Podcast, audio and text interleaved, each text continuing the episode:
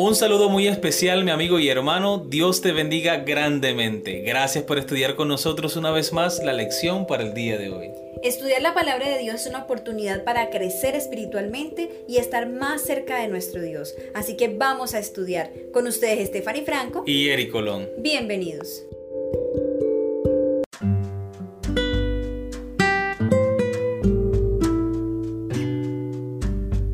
Lunes 7 de febrero con ataduras. El título de la lección para el día de hoy. Vamos a leer Segunda de Reyes capítulo 18 versículo 13, Segunda de Crónicas capítulo 32 versículo 1 e Isaías capítulo 36 versículo 1 y responderemos a la pregunta, ¿qué le pasó a Judá? Segundo libro de Reyes capítulo 18 versículo 13.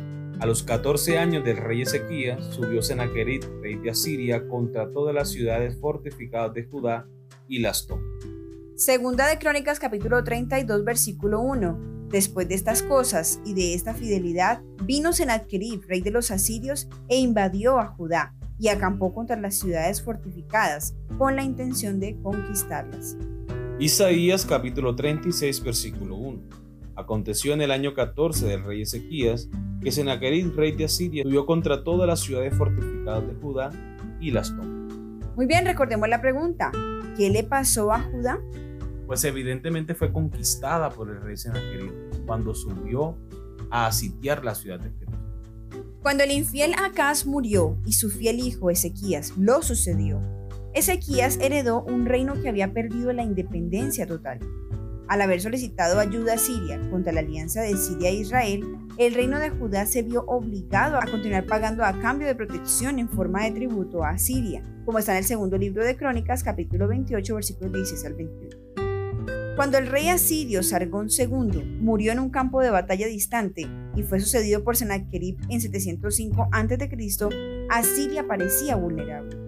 Las evidencias de los textos asirios y bíblicos revelan que Ezequías aprovechó esta oportunidad para rebelarse, como está en el segundo libro de Reyes capítulo 18 versículo 7, y tomar medidas agresivas como cabecilla de una revuelta anti-Siria entre las pequeñas naciones de su región. Desgraciadamente para él, Ezequías había subestimado la resiliencia del poderío asirio. En 701 a.C., cuando Sennacherib sometió a otras partes de su imperio, arremetió contra Siria, Palestina, con una fuerza devastadora y asoló a Judá. Muy bien, hemos llegado a la segunda pregunta de la lección. ¿Cómo se preparó Ezequías para un enfrentamiento con Asiria? Vamos a leer segundo libro de Crónicas capítulo 32 versículos 1 al 8. Después de estas cosas y de esta fidelidad, vino Sennacherib, rey de los asirios, e invadió a Judá, y acampó contra las ciudades fortificadas con la intención de conquistar. Viendo pues Ezequías la venida de Sennacherib y su intención de combatir a Jerusalén, tuvo consejo con sus príncipes y con sus hombres valientes, para cegar las fuentes de agua que estaban fuera de la ciudad, y ellos se le apoyaron. Entonces se reunió mucho pueblo y cegaron todas las fuentes y el arroyo que corría a través del territorio, diciendo, porque han de hallar los reyes de Asiria muchas aguas cuando vengan. Después con ánimo resuelto edificó Ezequías todos los muros caídos e hizo alzar las torres y otro muro por fuera. Fortificó además a Milo en la ciudad de David y también hizo muchas espadas y escudos y puso capitanes de guerra sobre el pueblo, y los hizo reunir en la plaza de la puerta de la ciudad, y habló al corazón de ellos diciendo, Esforzaos y animaos, no temáis ni tengáis miedo del rey de Asiria, ni de toda la multitud que con él viene, porque más hay con nosotros que con él. Con él está el brazo de carne, mas con nosotros está Jehová nuestro Dios para ayudarnos y pelear nuestras batallas. Y el pueblo tuvo confianza en las palabras de Ezequías, rey de Judá.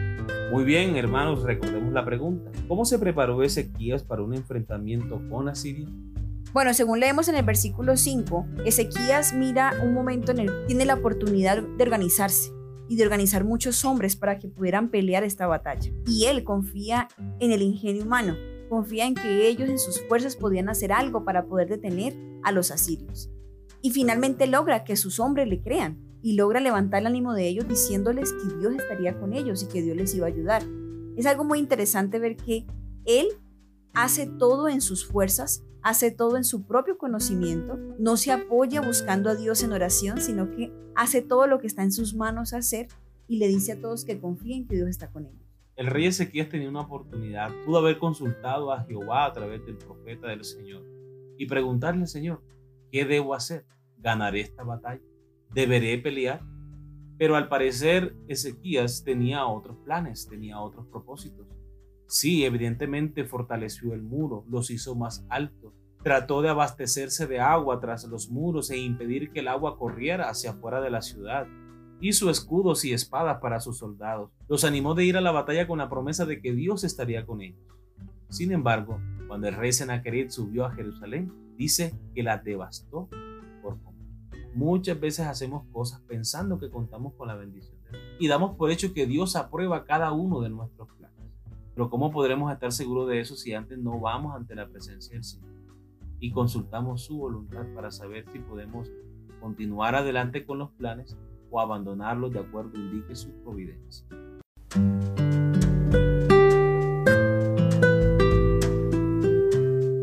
Cuando Ezequías vio que Sennacherib tenía intenciones de tomar Jerusalén, la capital, hizo grandes preparativos para un enfrentamiento con Asiria.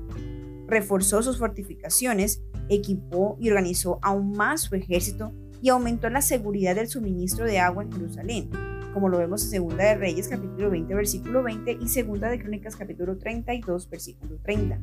El notable túnel acuífero de Siloé, conmemorado mediante una inscripción que dice cómo se construyó, casi seguro data de la preparación de Ezequías para un posible asedio. El liderazgo espiritual que ofreció Ezequías mientras buscaba elevar la moral de su pueblo, en este momento aterrador fue tan importante como su liderazgo militar y organizativo. Pero el rey de Judá había resuelto hacer su parte en los preparativos para resistirlo, y habiendo realizado todo lo que le permitía el ingenio y la energía del hombre, reunió sus fuerzas y las exhortó a tener buen ánimo. Profetas y Reyes, página 260. Muy bien, hemos llegado a la pregunta final. Si Ezequías confiaba tanto en el Señor, ¿por qué hizo tanto esfuerzo por su cuenta? ¿Sus obras negaban su fe? Vamos a ver Filipenses capítulo 2 versículos 12 y 13 sobre la cooperación con Dios, quien proporciona el poder que es verdaderamente eficaz. Por tanto, amados míos, como siempre habéis obedecido, no como en mi presencia solamente, sino mucho más ahora en mi ausencia. Ocupaos en vuestra salvación con temor y temor porque Dios es el que en vosotros produce así el querer como el hacer por su buena voluntad. Muy bien, recordemos la pregunta. Si Ezequías confiaba tanto en el Señor, ¿por qué hizo tanto esfuerzo por su cuenta? ¿Sus obras negaban su fe?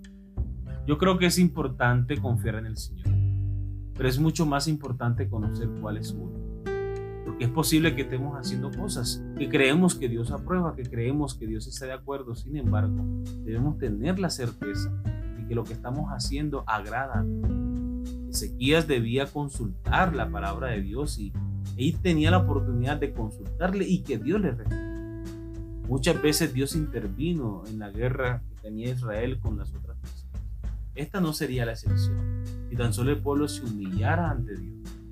Porque nota algo importante, el pueblo de Judá no buscó la ayuda de Dios cuando se vio amenazado por Siria e Israel, sino que fue a buscar como aliado a Siria y ahora quería aprovechar la ventaja de que el pueblo asirio había perdido.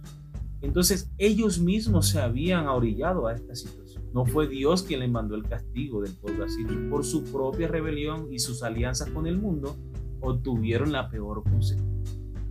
Así que, hermanos y amigos, es mejor seguir el consejo de Dios, seguir el consejo de su palabra y tener la certeza de que estamos haciendo la voluntad.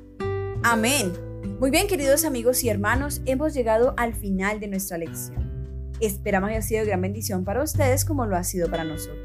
Les esperamos mañana para una nueva lección. Que Dios les bendiga.